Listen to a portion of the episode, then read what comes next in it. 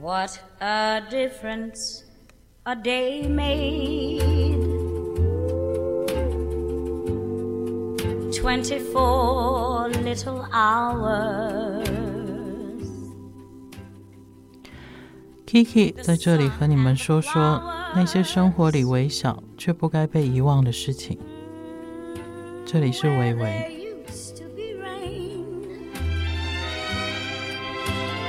其实我们我们真的太容易用自己的一些既有的印象去标签别人了，真的。刚像比如我们看那小朋友，就是玩玩具玩那么开心，滚来滚去超超开心的，可他们说你就觉得说他他是不是很无聊？我觉得我们真的好，人都喜欢用自己的方式去去看别人哦，而且是你越爱跟越珍惜的。对，你就会越。对，我觉得这件事情其实是很残暴的。有你有没有想过，你对你越在乎的人，跟你越爱的人，然后东方人最可怕的一句话是：我这样讲也是为你好。对，这个世界上没有一个人可以为谁好，因为你就不是他。你为什么好？你就是希望他变成你要的。这个东西是非常暴力，那我们从小到大都这样被制约，那个就是一个感情的那叫什么绑架嘛？嗯，情绪勒索。情绪勒索嘛。我今天讲了这一句，那情绪勒索这件事情，我觉得它跟孤独这件事情也是有关联的。说实在的，我们其实一直被这整个媒体，可能从几百年前，孤独这个字就一直在。被那些文学家、被那些音乐家、被到现在可能是很多商业模式，我们都被他们绑架了。因为就一直告诉你它是美好的，然后为什么现在这个东西可能近几年关于孤独跟独处，呃，这一件事情在各个方面，比如说美学上更多，然后呃精神层面上会更多。为什么这件事情会一直被炒作？因为现在人的生活模式里面，其实一个人的时间会比较多了，因为已经很少人。以前的时代要，可能我爸爸那个年代，大概二十四岁，你已经有两个小孩了。现在可能你到四十二岁，你可能还是一个人。然后你喜欢，你想，你选择一个人，那你的工作也是，然后家庭环境，然后现在的小孩也都生得少了，所以孤独这件事情，一个人这一件事情，一个人这个状态，其实已经。在我们的生活里面是已经绝大多数了。我今天如果是一个商人，我不卖商品给这些一个人的人，我卖给谁？因为以后一个人的会越来越多。那这个商业操作我要怎样？我总不能一直自己讲说你就是赶快来买我东西。没有，我要各种方法去操作嘛。从情歌开始，从电影，从书本，从我创作出非常美丽的词去形容这个感觉，我才能够卖接下来的商品。我我我最近几年其实我一直很不喜欢一个形容词叫差级这两个字，就是这两个字我我完全不懂它是什么，就像小确幸一样，它对我来说它就是我看到这两个名词我看到的都是钱这样，就是我没有任何其他的感觉。那商人他很厉害，他可以有各种模式去操作。当然我不是说我摒弃这件事情，我是好奇的。你说我不会去拿任何。呃，书局里面关于差级的书来翻，我会，我只要看差级，我一定会把它打开来看，因为我很好奇，你们怎么去形容这件事情，然后你们的商业模式怎么操作，怎样的家具，怎样的碗盘？是跟这个有关系的，这个其实是我会把它突然之间把话题转到商业模式上来讲，就是其实所有的东西真的不是你脑袋想的只有一个方面。尤其是我们讲孤独这件事情，很多人会脑袋里面想：哇，也许我今天在开场的时候说我们要讲孤独，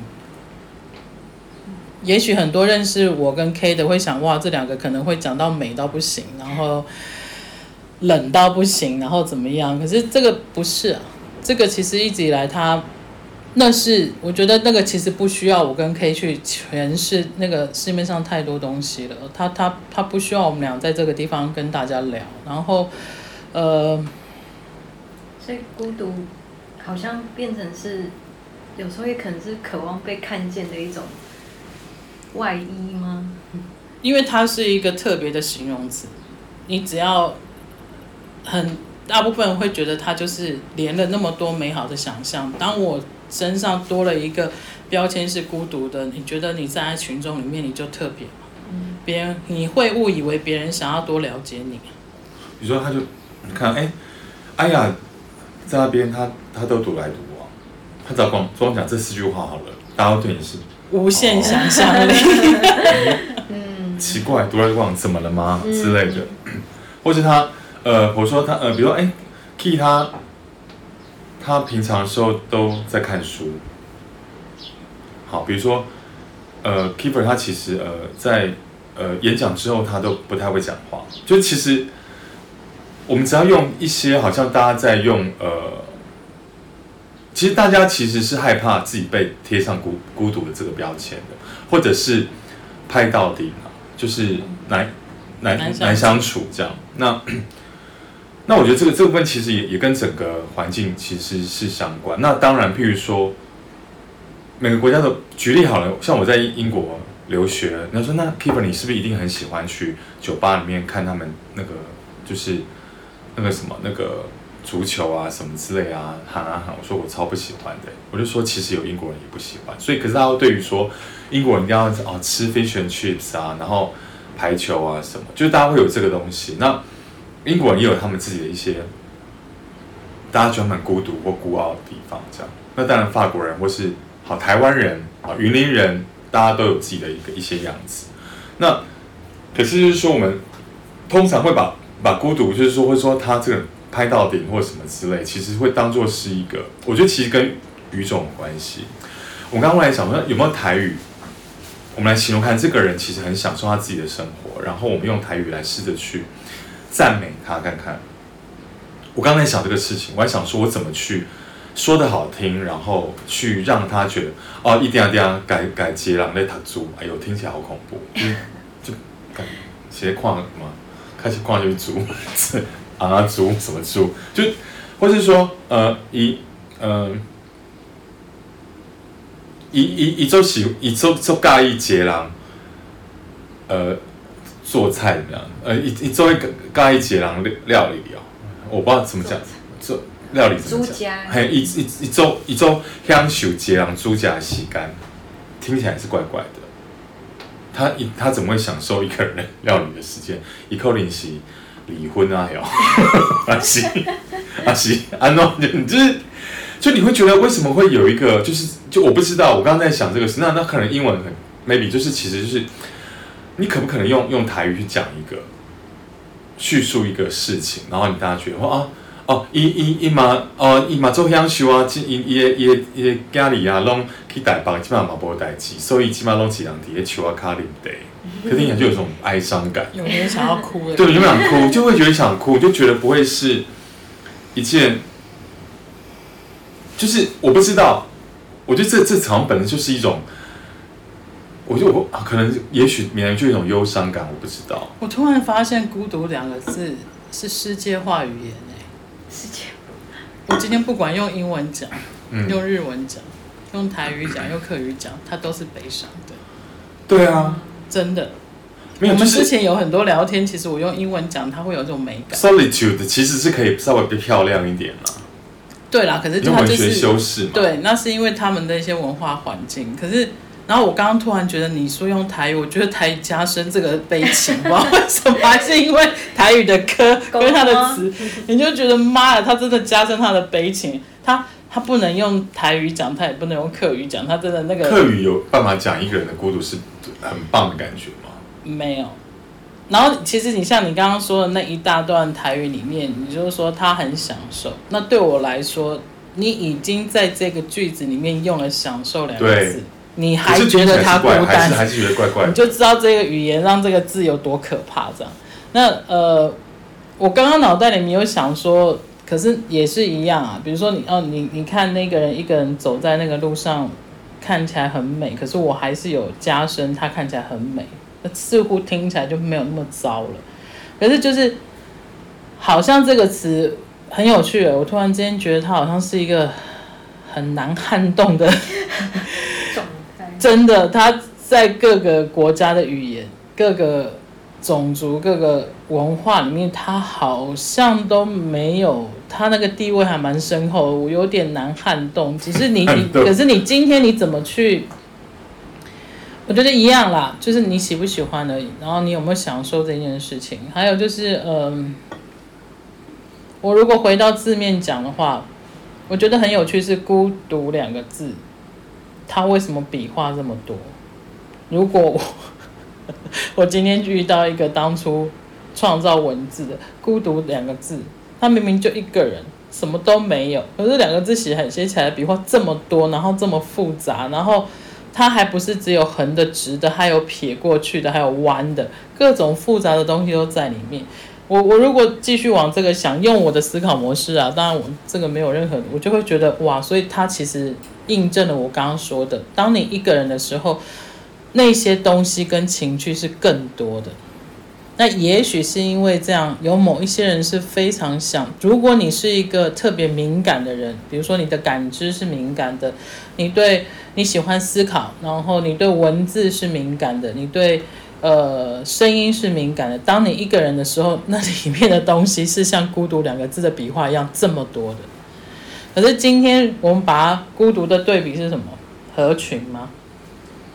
它反而没有那么，我我会觉得这很有趣啊。在这个当下，我会觉得，哎，他这个对比其实也许在字的结构里面，他已经在告诉我们说，他不是你看到的。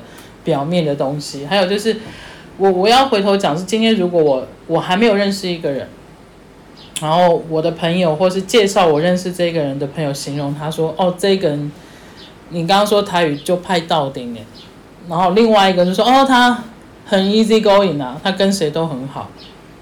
你知道对我来讲，我会害怕哪一个吗？我很害怕那个非常合群跟 easy going 的人。easy going。对，因为我觉得那样的人他会。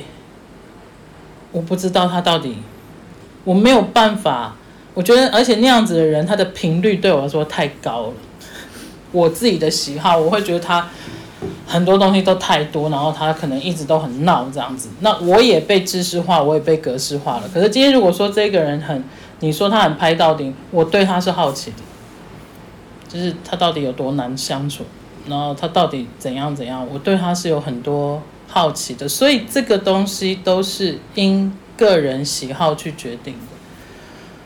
因为我对那样子的人我是好奇的，有一些人觉得啊，他拍到顶，那我可能整个晚上我就躲着他远远的，我不会跟他讲另外另外一句话。我觉得这个都他没有对错，也没有好坏，只是你自己怎么去决定它。一样，反过来，从我们上个礼拜说的主题到现在，就是这件事情，这个东西，这个情绪，在现在这个当下，你的生活里面。你能不能找到一个适当的位置放它了？我会这样说，就是如果你的生活像我对我来说，我觉得各种情绪跟感觉，如果我在我的生活里面找到一个适当的地方放它，我觉得我就安好。但但我倒是想讲个比较普遍普世的东西是，因为你刚刚忽然想到，你讲到说，如果是遇到也是从在国外念书这个事情，就是通常，比如说。我在我在英国留学，我遇到另外一个英国留学，我问你在哪里留学，他可能哦，他想伦敦，伦敦哪里之类的。然后大家问完之后就不会再特别聊什么。那或者是说，如果说聊几句，他发现发现他非常的喜欢一些什么什么东西，可能就觉得可以跟他聊。但是基本上，呃，我发现每一个台湾写讲海归嘛，就是在国外留学过的人。然后我觉得其实都有某部分的孤独的这个特质在，因为你要保护你自己。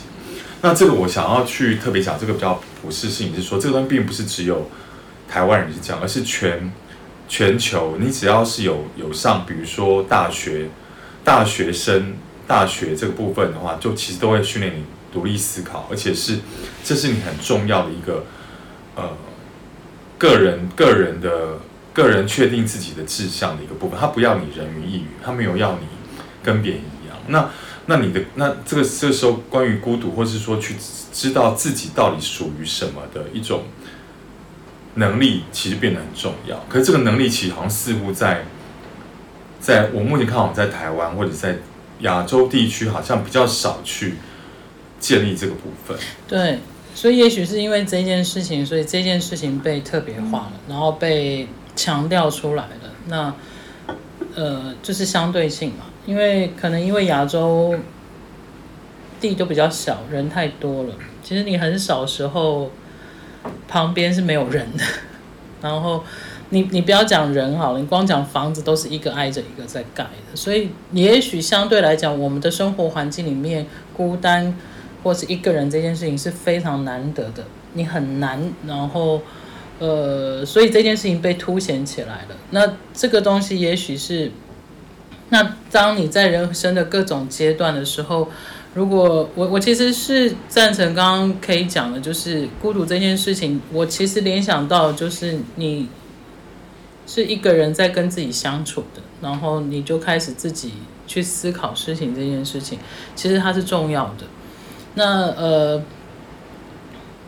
也因为我们的环境跟我们的教育底下缺少这一块面这一块的尝试跟呃学习，所以我们的。我们整体人的生活里面太容易被牵动，那这也是台湾人可爱的地方，因为他自我思考跟自己独特的个性很少，所以每一个人都觉得他对人都是温和的，他没有太多的自己的特别的性格，然后呃，大家觉得怎么样就怎么样，你会觉得哇，这一群人好像。都很平和，反正我们现在大家这样就这样，这样就这样。然后，呃，暑假来的，我们大家就要怎样？然后，呃，到这个餐厅我们就应该吃什么？大家都这样，没有任何一个太冲突的地方。可是，它没有好跟不好。这个世界上，或者是每一个人生活里面，只要一个部分太多，它就不平衡。那不平衡，它就有很多不同的东西会跳出来，或者是我觉得它是反弹出来的，它并不是这么平和的，好像像植物这样长出来的，因为它一直都往一边倒，所以呃，也为什么是这样子？呃，在东东方的国家，我亚洲其实孤独这件事情，它是一直被凸显的，那反过来在西方欧美国家，这件事情好像。他们平常日常里面就有这件事，不会有人突特别讲这件事情，除非有一些他是比较，比如说瑜伽或是走修行的人，他们会比较往这个地方凸显这个思考去讲。可是如果反反过来，像东方没有啊，我们连每天去佛堂里面念经都是一堆人，然后他们的重点是念完经之后，大家一起煮饭，然后大家一起吃饭，全部都是一群人的。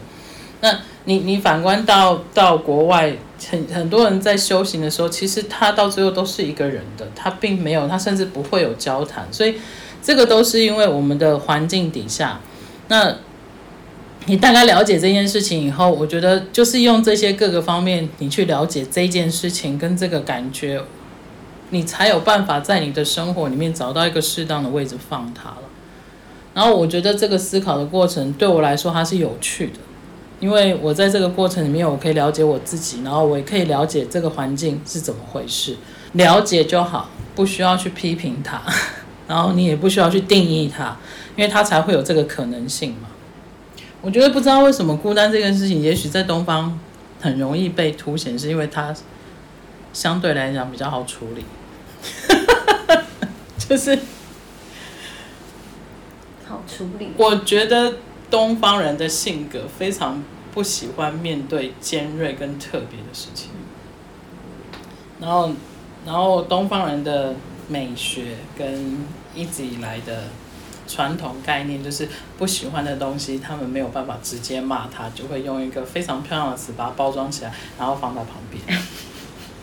这是我一直以来对东方文化的理解，可是西方的文化就是。我不觉，我觉得怎样就怎样，不好的我也努力抨击他，好的我也努力抨击他。可是东方人都是婉转嘛，包装，然后把这东西就束之高阁放在那边。没有啦，其实英国人讲话也非常的那个啊，也是非常的那个，跟京都人一样吗？嗯。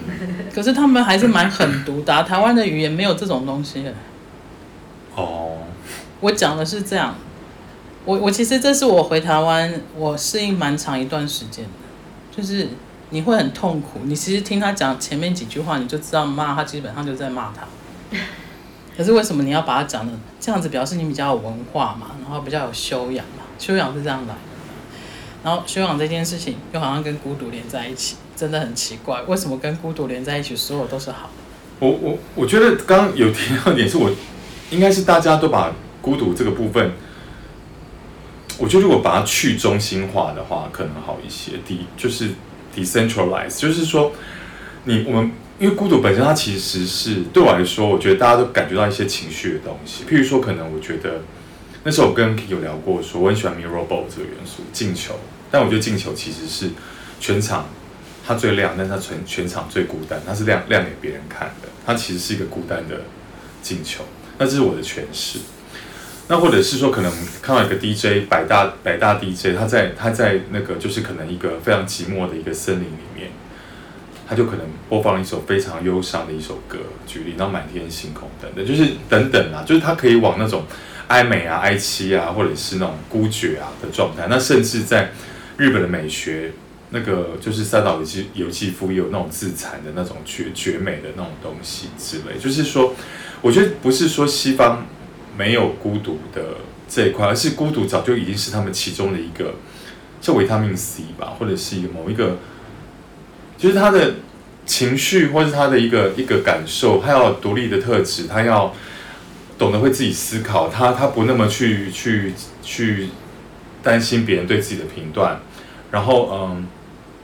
他会，他会自己肯定自己的想法，一些事情，或者是否定自己的一些事情，就是其实其实已经有很多这种所谓的那种从小的心理建设，或者是我不知道是不是这样子。那我觉得，因为我是到大学才出国念书嘛，那那时候我去的刚好都是因为年纪比较大，然后都是一些。刚升升大学的一些，就是可能他们以前都不是学艺术的，他们只是想要对艺术有兴趣。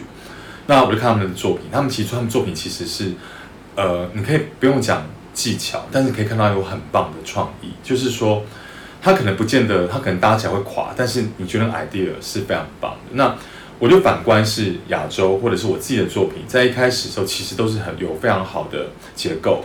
然后他的他的那个呃，他的故事很强，然后他的他的他的整个包装很清楚，但是对我来说，我觉得他就少了一个那个灵活的东西。然后我那时候发现我，我会害怕，我比如说举例，我那我这样的年纪出国念书了，我会不会呃得不到名啊？我应该说成绩会不够好，然后老师会不喜欢或什么？那其他学生管你去死，反正我就做我喜欢做的东西。后来那时候我学到很棒的事情是。我当我不再去在乎别人的感受的时候，其实我就会回到什么叫做回到自己的创作。当你自己的创作永远都在思考别人的观感是什么的时候，你是为了别人创，不是为了自己的创作。但是他没有对错，对于谁来说，我终于才清楚了，我不需要因为别人而去认同我的创作，而我自己可以去享受我自己跟我自己对话的这个时刻。这个不不只是艺术，像很多。科技的一些 idea 啊，NFT 啊，元宇宙啊等等这些，那像之前那个乔布斯在思考电脑等等，这都是用一些很新的概念。当时是谁知道那东西会红啊？拜托你不赔屁股债就怎么样？所以我觉得独立思考跟那种创新的能力本来就是，它是一个很很很自己的东西。嗯，回到刚刚 K 一开始说的哦，就是为什么？欧美国家的人，他们好像这些孤单跟独立思考跟呃自己一个人这件事情，就很像是空气一样存在他生活里面。我会比较理智的去分析，就是地理位置、生活环境跟气温。他们从小生活的环境就是那样，他们的大自然就是比较多，然后他们不需要。你看我们现在的小孩。就算是在云林这样的地方，你还是一样很拥挤的房子嘛。你没有那么辽阔的山，没有那么大的海，这个就是地理环境上的。那再来我会说的就是，我觉得呃，为什么他们会享受跟喜欢跟，甚至把它转换内化到那已经是存在他这个人的性格里面，是因为他从小到大就是这样长大的，没有一个人特别要他怎么样。那孤单这件事情，然后为什么那样子的人，他们会有一种力量，就是很直接的，他不会有任何恐惧的去表达他自己的想法，是因为我一直觉得人跟他的生活方的生活环境里面各种事情相处的模式，这件事情是重要的。讲得清楚一点，就是当一个人他知道怎么样去跟大自然相处，他没有恐惧的，他对那些未知他是好奇的。这些东西，他自然而然，他会在这些跟这些树啊、植物啊、天空啊去相处的时候，他会找到一个模式。接下来带给他的是什么？就是自信。然后没有对错，所以为什么？那我们很多人会觉得东方的小孩不大容易去表达自己，是因为教育的关系。那教育是谁定的？也是这些人在这个环境里面长大定出来的。那你会发现东方人的特质，刚刚可以分享的我也有。东方人的特质是非常容易解决问题，可是他们解决问题的方法是一样的，因为有一个标准，大家觉得这样是对的，然后这样就会被称赞。可是你会发现这些东西放在欧美是没有的，因为他们各自表述，各自有各自的方法哦。那也是因为这样。我们的环境里面会有一些人会想要做一些事情去平衡我们的特质，所以孤独这件事情就被凸显了，然后它被美化了，然后它被强调了，甚至现在很多很多有小孩的父母会觉得你要从小就训练他独立思考。这句话你仔细想，你不觉得很好笑吗？他为什么要？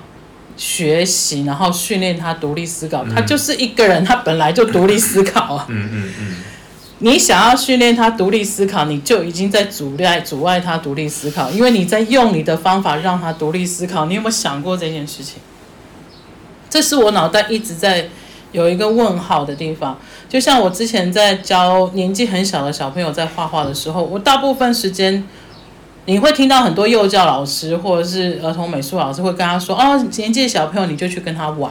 ”这个事情我也有很大的问号。你几岁他几岁？你怎么跟他玩？你觉得的玩不是玩。这件事情，我觉得他是跟任何一个人相处的时候，你必须要有自觉的。我今天的对象是谁？我今天这个环境是谁？我今天这个话题是什么？你自己要知道你怎么摆进那个角色里面。我觉得这个东西是。美感，它真的是美感。你今天不管跟任何的东西在一起，都是美感。那呃，会在今天这个话题的结尾会讲这件事情是，嗯，其实有时候我我我现在会突然之间觉得，也许我们微微做了一段时间，我们哪一次真的是可以去做一这样一次的录音，室其实是很多人的。也许是不同角色、不同工作、不同年纪，我们大家一起来聊一个话题。我觉得这件事情我会很有兴趣，然后我相信 K 也会很喜欢，因为我觉得这样子的互动里面，它会增加每一个人在那个对谈里面的思考，然后它会增加我的脑袋里面想的是，我好像其中有一个有一集有说过，还是我脑袋小我没讲出来。我一直希望微微之后可以出一本字典。嗯。就是所有的词，在我们的对谈里面，它会有其他的定义。我觉得这件东西是，它没有多厉害，它没有怎么样，它只是一个可能性。那也许在生活里面多一点点，也许这本书它会变成一个你生活里面一个叫维维的朋友。